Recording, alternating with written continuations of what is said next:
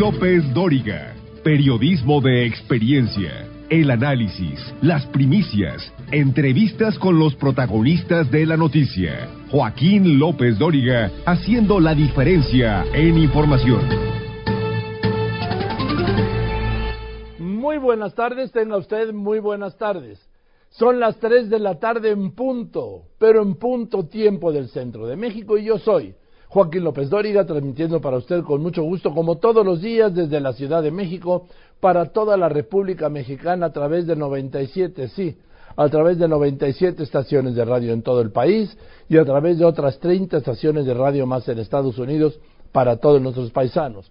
Y hoy, hoy es domingo 17 de septiembre de este año de 2023 y continuamos con la recuperación de lo más importante que ocurrió esta semana y que le presenté aquí. El presidente López Obrador dio el viernes por la noche su penúltimo grito de independencia y el sábado encabezó su penúltimo desfile militar.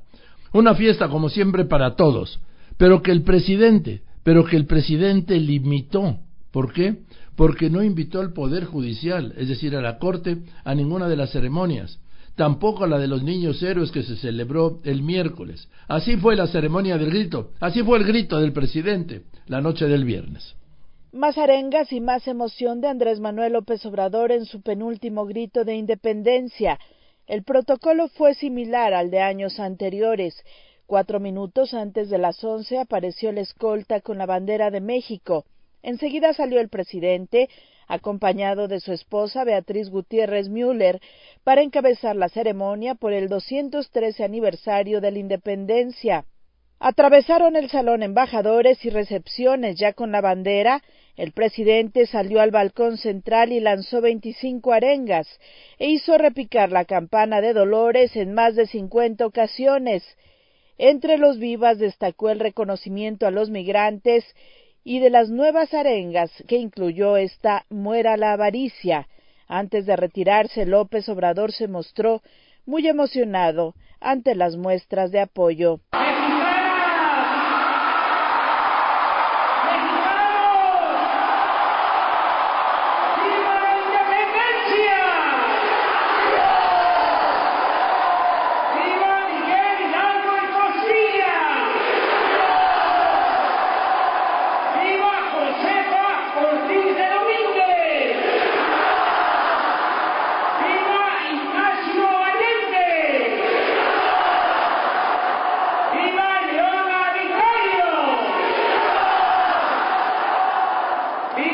José María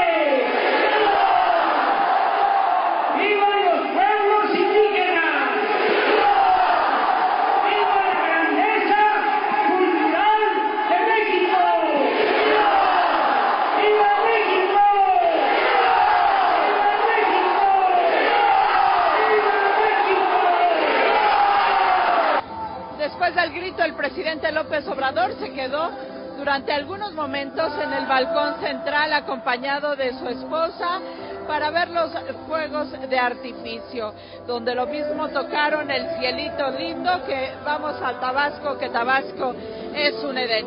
El presidente López Obrador escuchó algunas muestras de apoyo de la gente que se encontraba más cerca de este balcón central Es un honor estar con Obrador, presidente, y no está solo. Fueron algunas de las frases que se escucharon una vez concluidos estos eh, fuegos de artificio.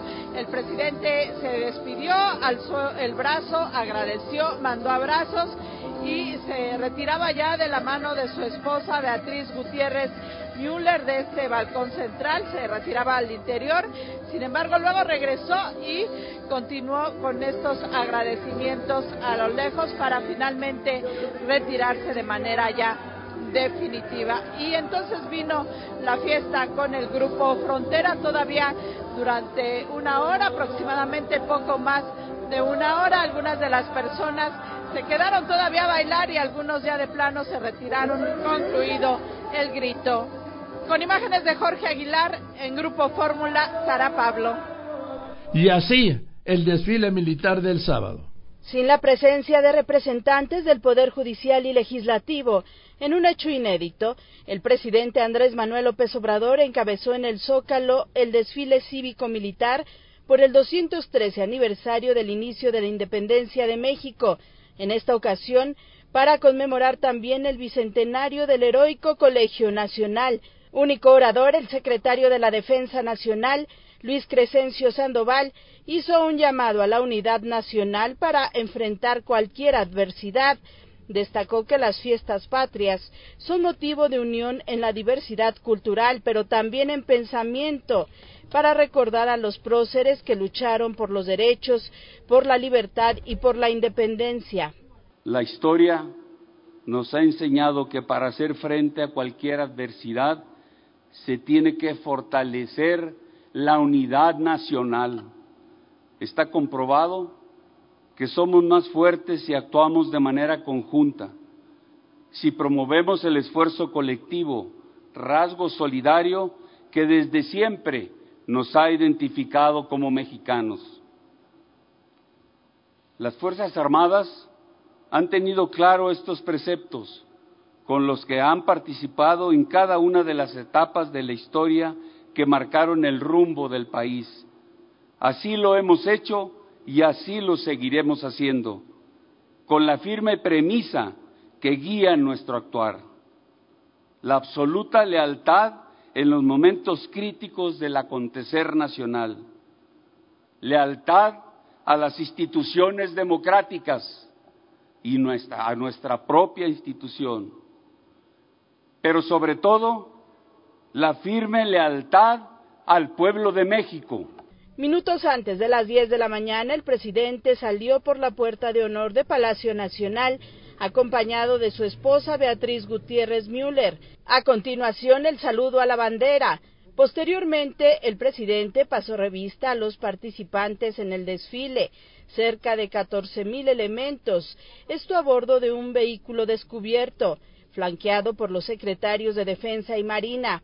Desde el presidium colocado debajo del balcón central, el Ejecutivo presenció el desfile durante aproximadamente tres horas que duró con integrantes del gabinete y el jefe de gobierno de la Ciudad de México.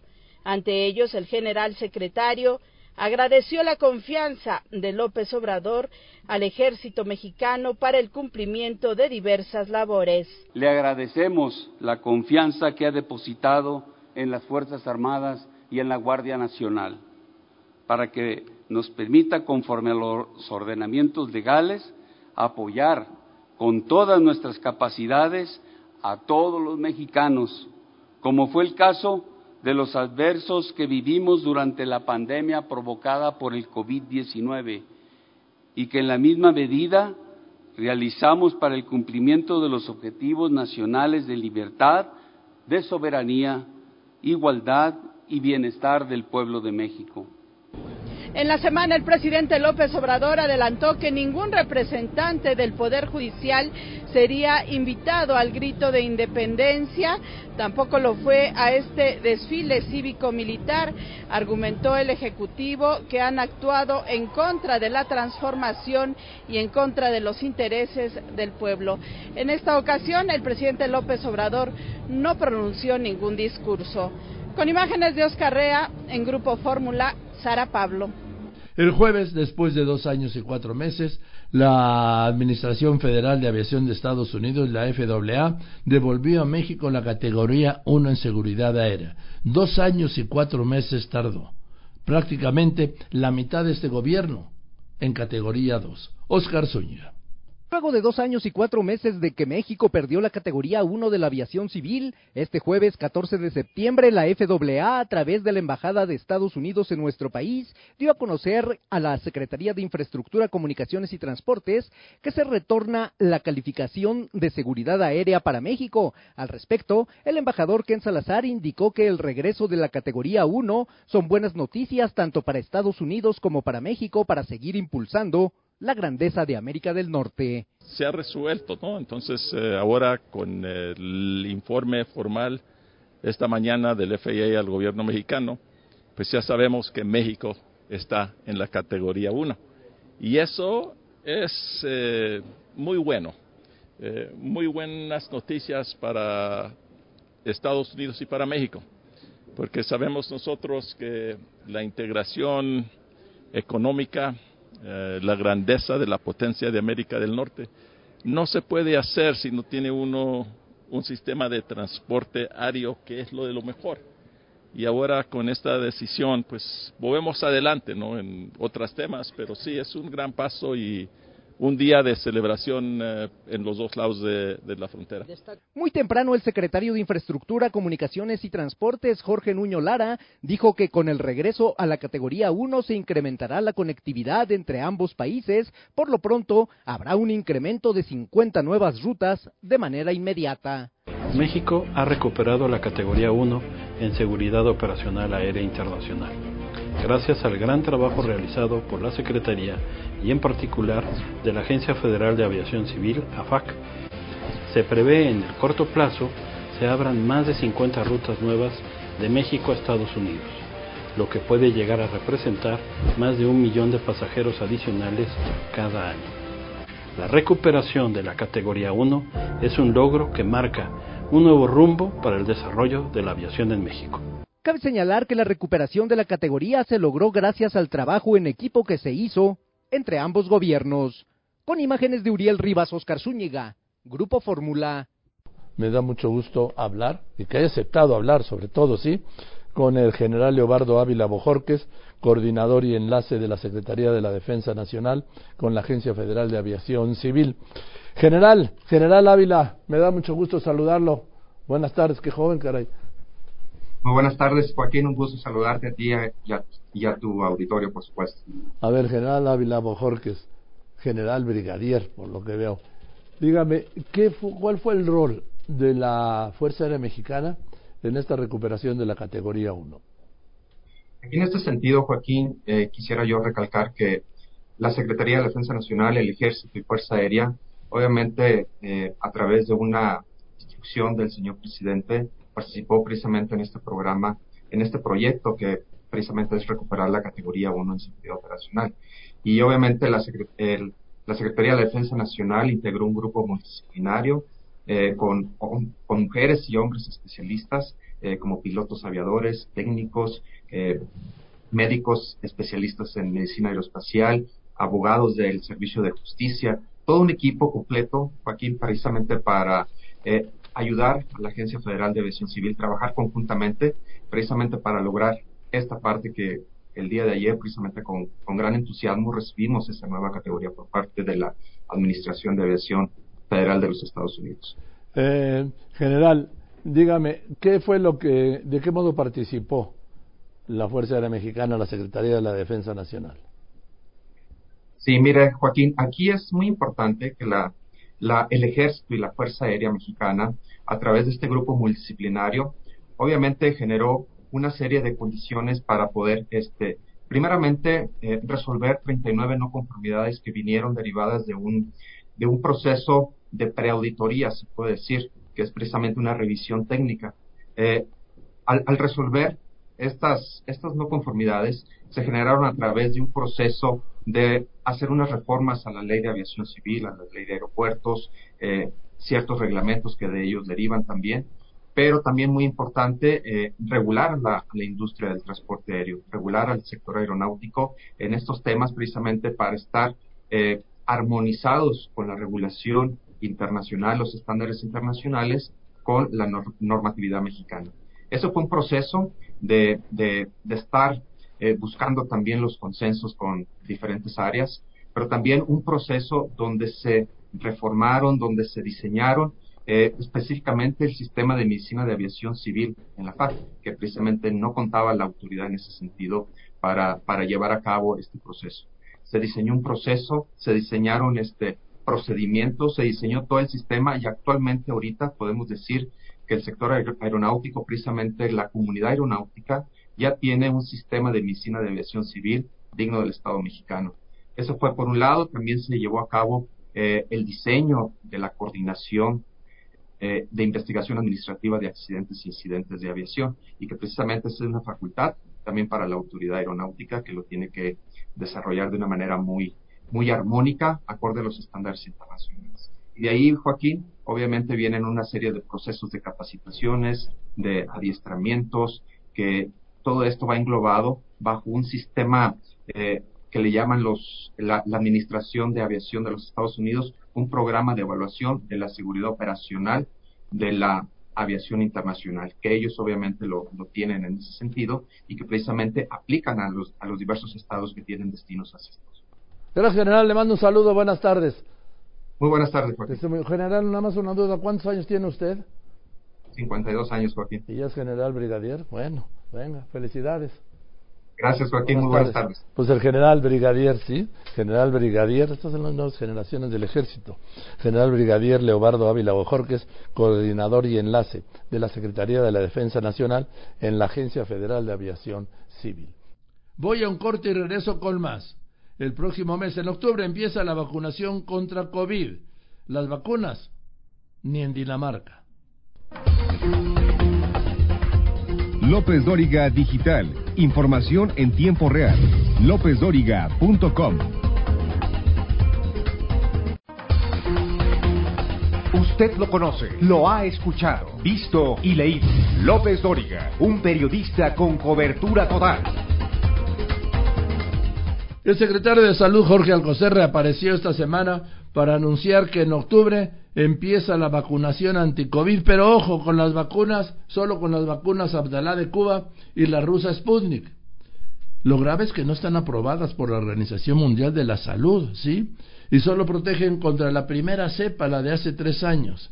Aquí hablé con un especialista, con el doctor Héctor Jaime, que también es diputado federal del PAN, quien advirtió que esas vacunas que anunció el secretario de Salud, la cubana y la rusa, no están actualizadas. Pero dijo más, escuche. A ver, doctor, eh, ¿qué vacunas están dando ya en Estados Unidos? Acabo de ver un reporte de hace una semana que estaban ya eh, aplicando una vacuna ya muy avanzada, quizá una tercera generación de vacunas contra el COVID, que abarcaba varios aspectos. ¿Usted ya tiene esa información? Sin duda, mira, desde junio de este año se reunió en Estados Unidos el Comité Asesor de Vacunas y Productos Biológicos Relacionados, que son más de 200 expertos, Joaquín, fuera del gobierno, fuera de los burócratas, como ocurre en, nuestros en nuestro país, para ver cuáles eran los datos del virus circulante, cuáles eran las cepas que estaban eh, caminando, que podían infectar, cuál era lo, que lo que estuviera pasando en los Estados Unidos y obviamente en, eh, con esto salud global que tú mencionas muy bien, y recomendaron primero que la vacuna, que como es la Abdala o como es la Sputnik, que tenía que ver con la primera cepa de del coronavirus, pues ya no sirve.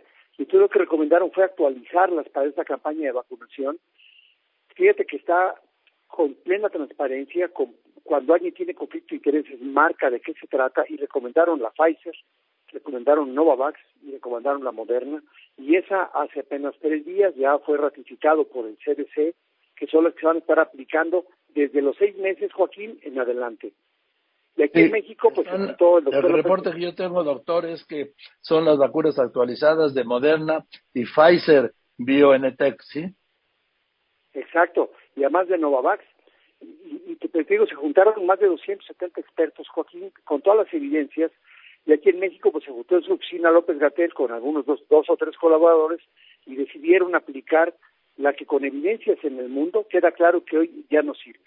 Y yo creo que la ciencia no debe conocer país porque el conocimiento, Joaquín, nos pertenece a toda la humanidad y ese debe ser el que nos ilumine el mundo. Estaremos haciendo acciones necesarias en el Congreso para que realmente protejamos a la población contra el virus predominante, que es esta nueva cepa que puede enfermar a los que aquellos no han tenido alguna exposición o a aquellos que tienen factores de riesgo, Joaquín. Sí, y pues en la, esta vacuna Abdalá, que es la cubana y que tanto le gusta al, presidente, y la Sputnik, que es la rusa, pues ¿cuándo habrán llegado, por ejemplo, la rusa, doctor? Porque hay un boicot, ¿no? A Rusia. No, sé si México forme parte de él o no. No, o la tendrán almacenada. Tú ya sabes que han estado teniendo hasta vacunas caducas. A lo mejor en, los laboratorios Birmex tienen almacenada la Sputnik desde la primera ocasión no habían podido sacarla y ahora la van a empezar a sacar. ¿Ves? Porque lo que, lo que es un hecho es que ha habido una subinversión en la compra de vacunas, Joaquín. Si ahorita me autorizas, te daré cifras que te, vamos a ver, por favor. Mira, a ver. En el año, en el año 2022, cuando teníamos un serio ya problema en, en este país, el gobierno pidió para comprar vacunas 28.734 millones de pesos. 28 mil millones de pesos. 28 mil millones de pesos en el año 2022. Y además luego el Congreso le autorizamos 1.500 más, o sea, un total de 30 mil millones. ¿Cuánto crees que compraron de vacunas, Joaquín? 7 mil millones. 7 mil millones. ¿Y el resto? no, no ejercieron 23 mil millones de pesos y se desapareció el dinero, quién sabe dónde ande. Eso en el 2022. En el año, para este 2023, les autorizamos 14 mil millones, Joaquín. Solamente han ejercido hasta el último eh, semana de junio 452 millones de pesos, solamente el 3% de, de, del dinero que les hemos dado. O sea, hay dinero suficiente para que se compre la vacuna que merecemos los mexicanos. Una vacuna que de nueva generación, una vacuna que nos proteja contra el virus circulante. Y para el próximo año están pidiendo otra vez 14 mil millones. Si este año de 14 mil nomás han ejercido el 3%, Joaquín, si en el 22 de 30 mil solamente ejercieron 7 mil, pues imagínate lo que ha estado ocurriendo con el dinero de la salud en este tema tan delicado. Y ya no hablemos de las vacunas de los niños, Joaquín, que además se ha ido al suelo la vacunación, como ya te lo ha comentado aquí también mi querido doctor Paco Navarro. En fin, doctor Héctor Jaime, seguiremos hablando porque el COVID en México se está registrando un incremento de casos, repito, no en los niveles desastrosos del 20 y 21, pero sí hay un aumento en el caso de, de casos de, de COVID. Sin duda, Joaquín, Gracias, lo que tenemos que ver es si los están buscando. Habría que ver si los están buscando. Que no los oculten como otras veces. Gracias, Joaquín. Hasta luego. Un abrazo del doctor, el doctor Héctor Jaime. El doctor Juan Ramón de la Fuente terminó esta semana su gestión cuatro años y medio muy exitosa como representante permanente de México ante las Naciones Unidas. Oscar Zúñiga. El embajador de México ante la ONU, Juan Ramón de la Fuente, concluye su ciclo de cuatro años y medio haciendo un recuento del trabajo alcanzado, destacando dos acciones de relevancia durante su encargo, la pandemia de COVID-19 y la guerra de Rusia en Ucrania. Estos eh, últimos cuatro años y medio han estado marcados por dos eventos fundamentalmente inéditos y de graves consecuencias. La pandemia por el eh, COVID-19 y la guerra en Ucrania, probablemente la mayor crisis eh, en el eh, contexto de la paz y la seguridad internacionales desde la Segunda Guerra Mundial. Si una lección nos dejó el COVID es que la ciencia estuvo a la altura de nuestras necesidades, pero no así la reacción ah, que tuvimos los países en el concierto internacional. Asimismo, el embajador de la Fuente resaltó que se tuvo por primera vez la participación de un presidente de México en el Consejo de Seguridad y agradeció el apoyo y la confianza que el presidente depositó en su persona. Es la primera vez que un presidente de México preside el Consejo de Seguridad de las Naciones Unidas. La propuesta que hizo el presidente de México puso el dedo en una llaga que no siempre está debidamente considerada en el Consejo de Seguridad. México se movió durante estos años sobre la base de sus principios constitucionales de política exterior. Hoy que estoy eh, terminando mi responsabilidad al frente de la misión eh, de México ante la ONU, quisiera darle las gracias al presidente López Obrador por su confianza y a todas y todos aquellos que me han acompañado a lo largo de estos cuatro años y medio. Destacó el papel que tuvo México en el Consejo de Seguridad, recordando que se incorporó a la salud mental como elemento fundamental de apoyo en la atención de conflictos. También se robusteció el Comité 1540 para la no proliferación de armas nucleares y hoy el futuro del embajador de la Fuente es regresar a la UNAM. Para Grupo Fórmula, Oscar Zúñiga. Voy a otro corte y regreso con otro doctor, el doctor José Antonio Lozano Díez. No podemos elegir lo que sucede, pero sí quién nos lo cuente. Joaquín López Dóriga, un asunto de confianza.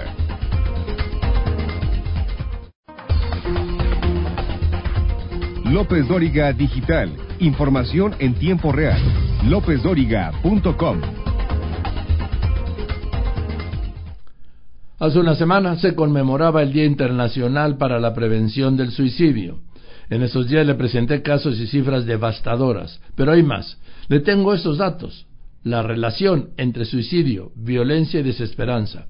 De esto se ocupó esta semana el doctor José Antonio Lozano Díez, presidente de la Junta de Gobierno de la Universidad Panamericana y del IPADE.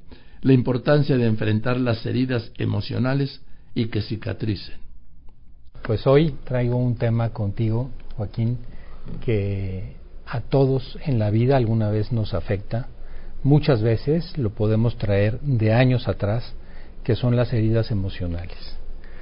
Cómo las personas, por el ambiente, por nuestra situación familiar, por las circunstancias que nos tocó vivir en la vida, hemos pasado por alguna herida emocional.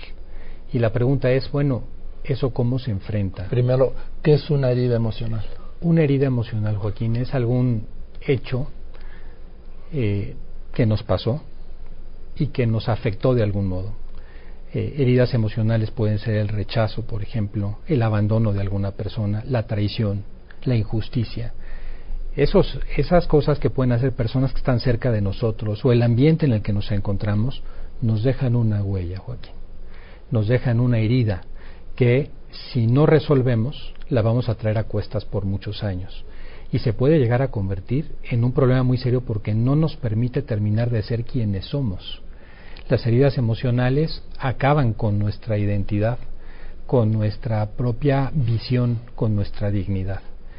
Y hoy, Joaquín, estamos viviendo en un ambiente generalizado de un gran empobrecimiento emocional. Hoy vemos por distintos mecanismos que hay todos los medios para generar cada vez mayores heridas emocionales. Hoy si nosotros pudiéramos hacer una medición como la hacemos de la economía, de cuánto vale hoy el PIB del país, cómo está hoy la situación emocional, nos daríamos cuenta que hemos entrado en periodos de vacas flacas. Y ese es todo un tema que me parece que cada uno debería de, resolver. Hay una autora, Liz Bourbeau, que habla de cinco eh, heridas emocionales que me parece que son muy destacables ¿no? de lo que le pasa a las personas. Una primera herida de las cosas que nos pasan y que hoy está extendida en el mundo es el rechazo. La polarización de la que hemos hablado aquí en el programa, las circunstancias eh, de odio entre las personas causan rechazo.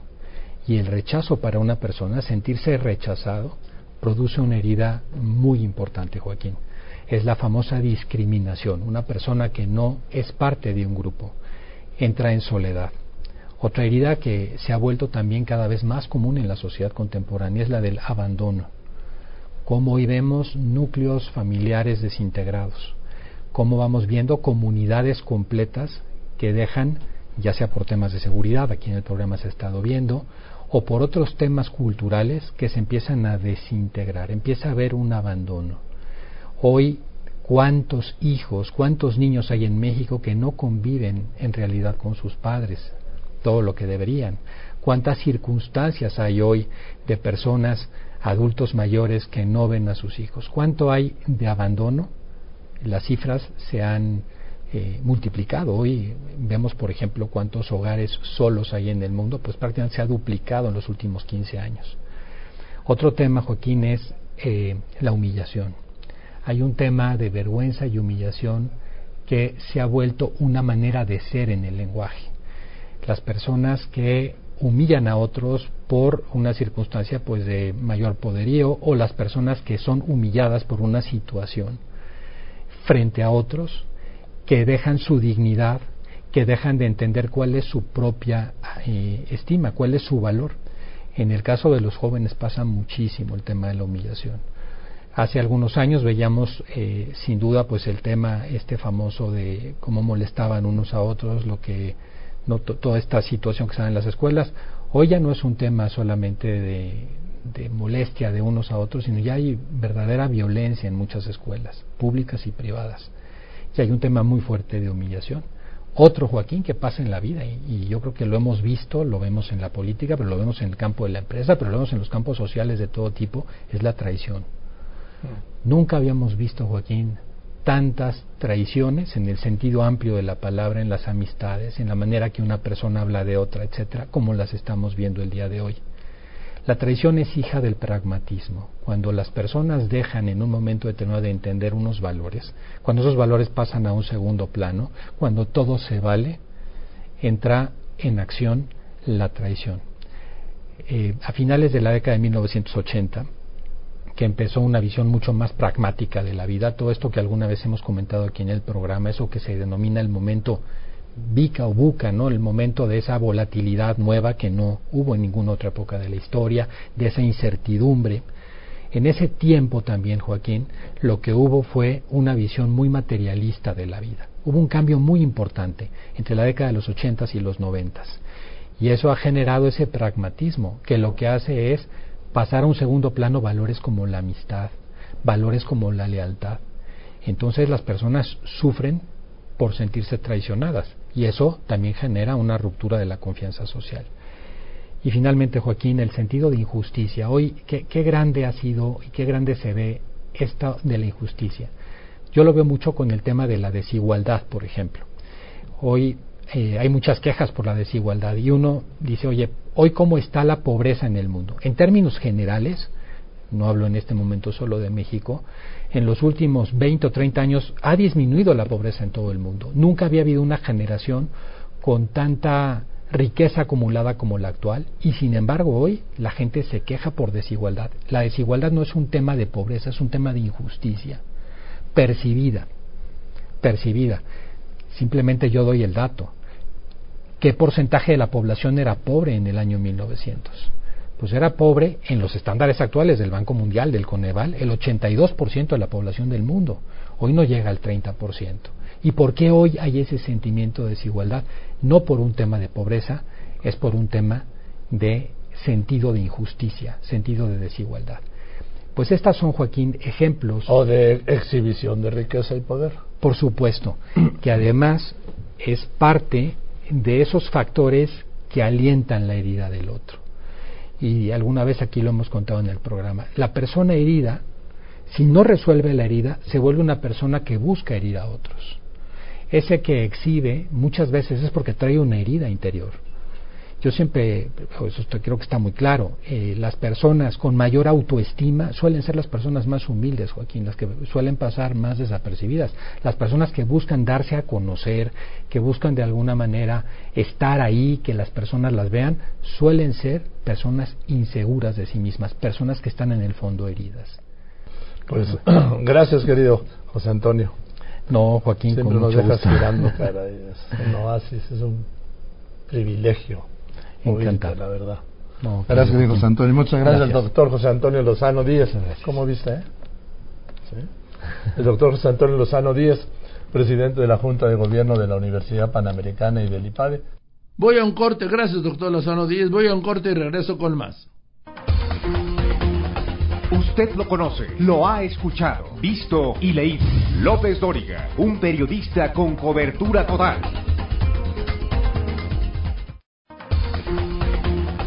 Usted lo conoce, lo ha escuchado, visto y leído. López Dóriga, un periodista con cobertura total. Esta semana hicimos aquí un viaje al pasado, a los últimos meses de la presidencia de Gustavo Díaz Ordaz en aquel 1970, con una historia pues desconocida hasta ahora, hasta ahora que la dio a conocer el ministro en retiro José Ramón Cosío, que presentó aquí su más reciente libro, Que nunca se sepa, el atentado fallido contra el presidente Díaz Ordaz y todo lo que provocó. ¿Cómo descubriste este atentado? Yo ya era reportero y nunca se supo, nunca se habló de él. Mira, una persona amiga mía me comentó del hecho, me puse a hacer una búsqueda en todos los medios posibles, por internet, por, en fin, por todos los medios y me fui encontrando algunos pequeños rastros, un artículo de La Jornada, un artículo del Reforma, eh, realmente a pedacitos eh, y entonces le fui, pues ya sabes cómo en la investigación, jalando por aquí, por acá, tuve que ir al Archivo General de Nación, eh, al expediente judicial, pero tienes tú toda la razón, tú ya eras reportero y en ninguno de los medios de comunicación de aquel entonces, Joaquín, se dio cuenta de este, de este hecho, fíjate nada más. Ahora, 5 de febrero de 1970, aniversario de la, de la promulgación de la independencia. No hubo evento en el Teatro de la República en Querétaro, de la Constitución. No hubo evento. No hubo evento En, en, Querétaro. Fíjate que ese día eh, salió en los periódicos, en la mañana, en la prensa, en la Universal, que el presidente iba a tener un recorrido justo para celebrar el aniversario de la Constitución.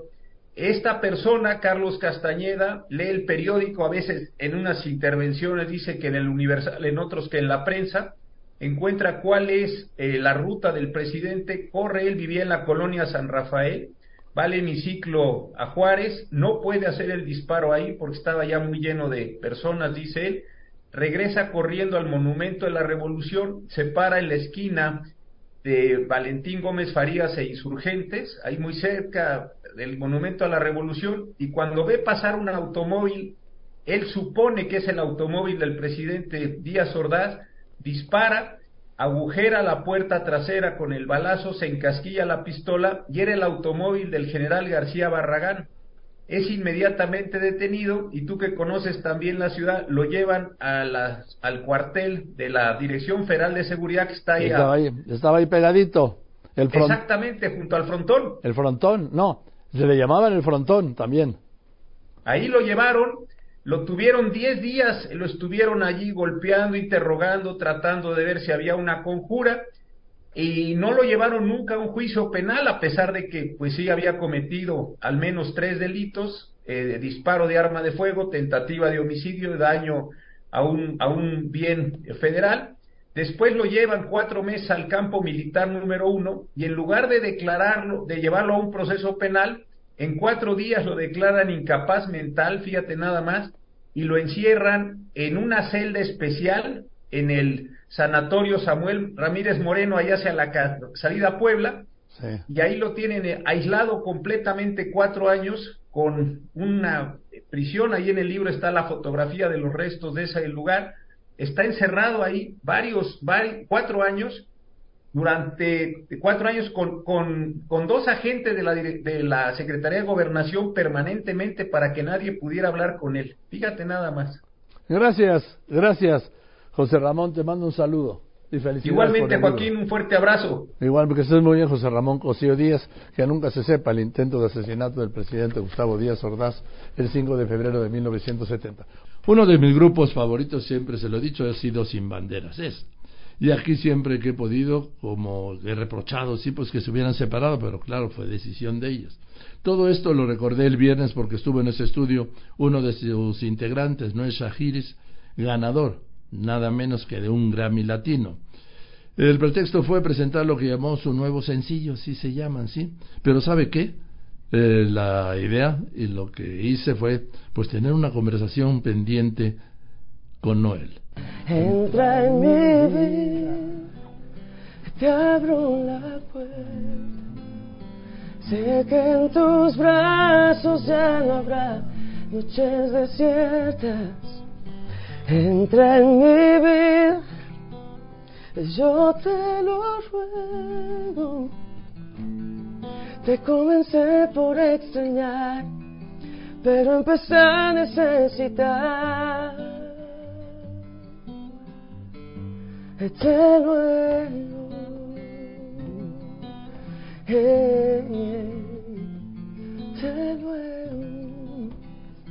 Este versión, versión super palomazo. Sin vergüenza, no sin manera.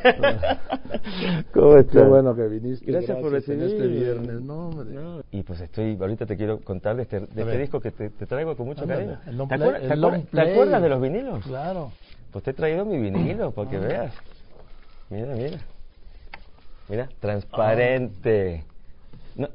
¿Has visto un, un vinilo transparente alguna vez? No, no lo había visto, no. Ah, pues Pero me encanta. Lo recuerdo los negros, sí. de 33 revoluciones en el toca Qué maravilla, ¿no? Qué maravilla. Espero que lo disfrutes con mucho cariño. El disco se llama Hashtag Siempre Lo Supe. Lo hice Sí. en el último año. Es un disco completamente cantautor, 100% de autoría. Estoy súper emocionado con él. Te traje también mi CD. Todo esto es con mi propia disquera, propia plataforma, propio todo. O sea, soy completamente ¿todo independiente. Yo soy el artista más independiente y libre que has conocido en tu vida en este momento y en tu programa.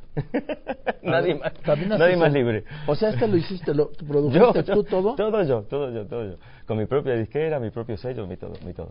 Obviamente un equipo increíble de trabajo. Sí, sí, Daniel sí. Galindo, el- mi productor ejecutivo Daniel Galindo, ingeniero de grabación, músicos impresionantes como Tony Levin. ¿Tú te acuerdas de Tony Levin? Sí, claro. Bajista de sí. Él es mi artista invitado en una canción que se llama Silencio. Y entonces también, en un mundo digitalizado, hice el disco digital. ¿Y esto cómo es? Ahí está. En el código QR, toda la gente en casa se mete en este momento. La aplicación de NS Music ya estaba, va a estar en dos semanas. En este momento existe, por supuesto, la web NS Music, noelshachris.fan. Y ahí encuentran mi disco. Llevamos más de 2.000 discos vendidos. Estoy regresando al disco como vehículo de un artista con su público, sin algoritmos, sin computadora, sin locura, sin, como debe ser, de una manera directa. Estamos tratando de cambiar un poquito el mundo musical. O sea, eh, porque antes eran estos discos que llamaban el long play. El long play, el LP. El LP. Te traje mi LP. Sí, porque antes de esos había unos pequeños discos de 45 revoluciones. Maravilloso, los singles, cuando Sí. Elvis Presley y los Sí, Beatles que sí, sacaban sí. sus singles. claro. Sí, que tenían una o dos canciones por Ujú, cada cara. ujú. También hago de esos. Ah, sí. Tengo, Pero te- eso donde los... En noelshachris.fan. Sí. En noelshachris.fan tengo toda A mi ver, discografía. despacito. Sí, Noel Shachris, para que vean. Es que. Shachris es que... Eh, es un apellido ucraniano, es complicado, pero Tiene- después le agarras la onda. A ver, tiene dos vocales. Parece código de reserva de avión, ¿estás Sí, de acuerdo? sí, sí, sí. Señorita, tengo mi vuelo a Guadalajara. Sí, la clave es SSH AJRIS. Este, noelshachris.fan, ahí encuentran todo mi universo y todas estas cosas lindas que te traje. Oye, entonces, ahí viene todo esto, o sea, con esto ya te oigo. Sí, Esto, esto es una locura, Disco ¿no? digital, entonces... Es que esto es una locura, de esto a esto. Y los, y los chavos de 20 años están alucinando, comprando un disco de vuelta y me dicen, es que es una experiencia diferente, me meto en ese viaje que tú propones y leo la letra y el crédito y está buenísimo. Sí, porque es que hay una cosa que es muy importante de, de lo material. ¿sí? Yeah. Perdona, perdona. El O sea, yo sé que es políticamente incorrecto. Dije hace un momento una cosa y ahora digo que esto también es políticamente El incorrecto. formato físico. Sobre todo en estos tiempos de la 4T, que lo, que lo material es muy importante. El formato me, formato físico, formato me físico. refiero Sí. al formato físico, Sí, ¿sí? sí. Porque luego ya saben. Sí, sí, sí. ¿no? Y porque aquí vienen lo que no se puede ver en Muchas veces en las plataformas No, convencionales, aparte no de se que- puede ver la aparte- letra, sí. no se puede ver los quién créditos, es, quién tocó la guitarra, los músicos, produjo, sí. quién- todo, todo. El arreglo de cuerdas, quién lo hizo. Entonces es muy lindo, es muy lindo poder compartir realmente los 200 corazones que hay aquí y que, que el público se entere es, es increíble. Y, y las nuevas generaciones lo están redescubriendo. Estamos reeducando al público a volver un poquito a eso. Entonces el nuevo single que está en las plataformas convencionales se llama Hashtag Siempre Lo Supe, que es la canción Ah, que le da nombre al disco. Pero esa canción, si tuviera un piano, te la canto feliz. Pero te la voy a cantar un poquito a, a. Mira. Desde que te vi, desde que sentí tu mano sobre mí, inmediatamente supe que eras tú, que te había encontrado al fin. Pues Noel, qué alegría verte, qué bueno que ya está juntos sin bandera, qué Sí. bueno que estás haciendo este proyecto, siempre lo supe, y me da un gran gusto y alegría que hayas aceptado venir hoy, Gracias. en este 15 y- de septiembre. Y, y- y disculpa que no traje el pianito, que estoy aquí de caradura, pero gracias por recibirme. La No, hombre, al contrario, fue un- Es, es un, fue es un- honor conocerte porque eres un personaje importante No, en no, este hombre, país yo que, que- que también ya es mío. Oye, que yo Sí. que les he cantado tanto. Gracias, Gracias. Noel, gracias, suerte. Gracias. Es Noel Shahiris. Y de esta expresión de la vida a la muerte, el lunes le di a conocer con mucha tristeza la muerte del gran Benito Castro. La noticia la di durante este programa. Yo me resistí a dársela porque esperaba que cualquier momento se informara que había sido una volada, sí, que era falso, pero no, era verdad. El cine mexicano, la actuación, los grandes artistas están yendo hace unos minutos.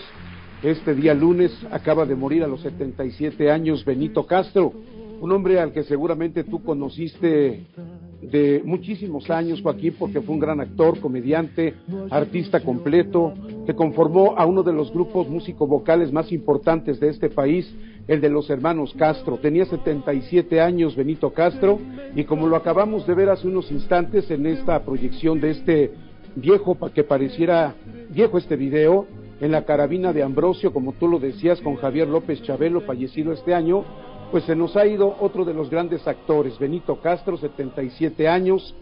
Él tuvo una caída esta mañana en su casa, se golpeó la cabeza, su familia se lo llevó de inmediato a un hospital aquí en la Ciudad de México, en la colonia Roma, se puso grave y los médicos ya no pudieron hacer nada por salvarle la vida. Hoy, Joaquín a los 77 años, muere Benito Castro, este hombre nacido en cuna de artistas y de comediantes, una familia de artistas completamente, los hermanos Castro, que también incursionaron en la música, llegaron a los Estados Unidos y otros países y pues cantaron al lado de grandes figuras de los Estados Unidos, al lado de Polanca, al lado de Yuri Gargan, en fin, una historia completa la que se va hoy, la de este gran artista mexicano. Muere Benito Castro a los 77 años de edad, Joaquín.